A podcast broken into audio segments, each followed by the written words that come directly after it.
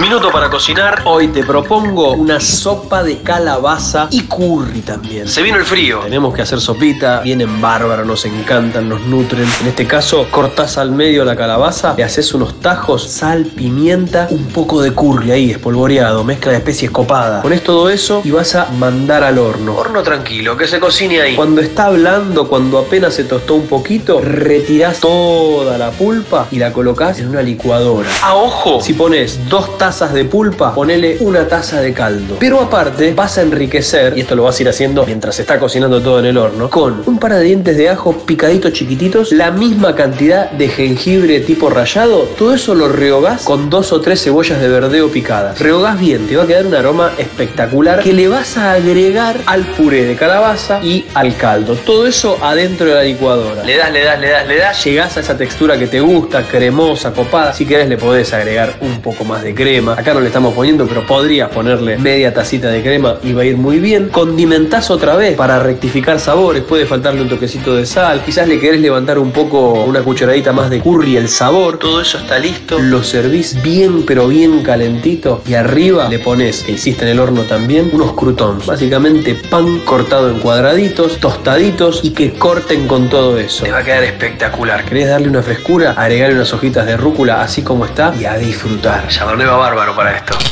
El minuto para cocinar se disfruta más con un rico vino alambrado de Bodega Santa Julia. Pasaron cosas.